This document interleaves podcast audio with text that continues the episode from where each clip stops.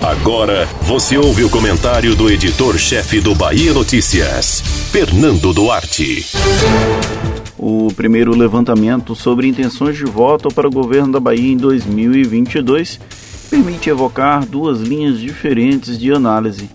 A primeira é de que o ex-prefeito de Salvador, Assemineto, conseguiu transformar a boa avaliação na capital baiana em intenções de voto e acabou não afetado diretamente pela crise envolvendo a aproximação do DEM com o governo de Jair Bolsonaro. A segunda linha é a de que o desgaste do ciclo do PT na Bahia pode ser decisivo para uma nova candidatura de Jacques Wagner ao governo. Apesar de ser representante de uma oligarquia política, a Semineto conseguiu vender a ideia de representar o novo. Foi assim durante as duas administrações em Salvador, onde conseguiu fazer o sucessor Bruno Reis numa disputa extremamente confortável, além de sair da gestão como um dos melhores índices de aprovação entre os prefeitos de capitais. Após oito anos construindo a imagem de responsabilidade fiscal associada a programas sociais e obras estruturantes, o herdeiro político do clã Magalhães ficou com um legado positivo do carlismo, sem necessariamente carregar o ônus. Em 2006, quando Wagner foi eleito pela primeira vez para o Palácio de Undina, o peso do carlismo foi uma das forças para impulsionar a onda vermelha na Bahia. Além do apoio do ex-presidente Luiz Inácio Lula da Silva, o petista surfou na fadiga do grupo político que hoje é liderado pelo ex-prefeito Assemineto.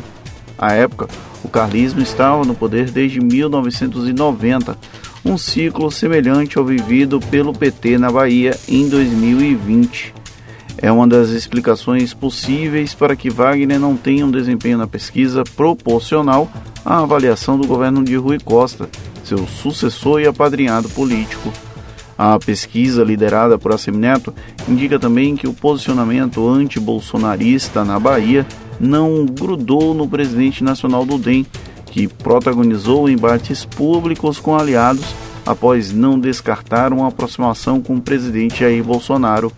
Depois de ter sido alvo de duras críticas, o ex-prefeito de Salvador recuou e garantiu que não estaria próximo de extremos, o que o afastaria do governo, argumento que voltou a ser questionado quando o afilhado João Roma assumiu o Ministério da Cidadania.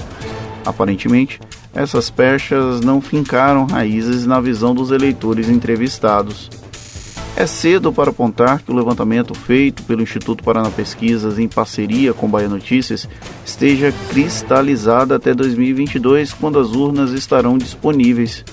São muitas variáveis a serem observadas, desde as alianças locais até as candidaturas a presidente, a exemplo do impacto do efeito Lula na candidatura do PT da Bahia.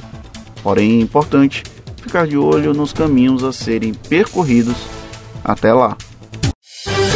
Você ouviu o comentário do editor-chefe do Bahia Notícias, Fernando Duarte.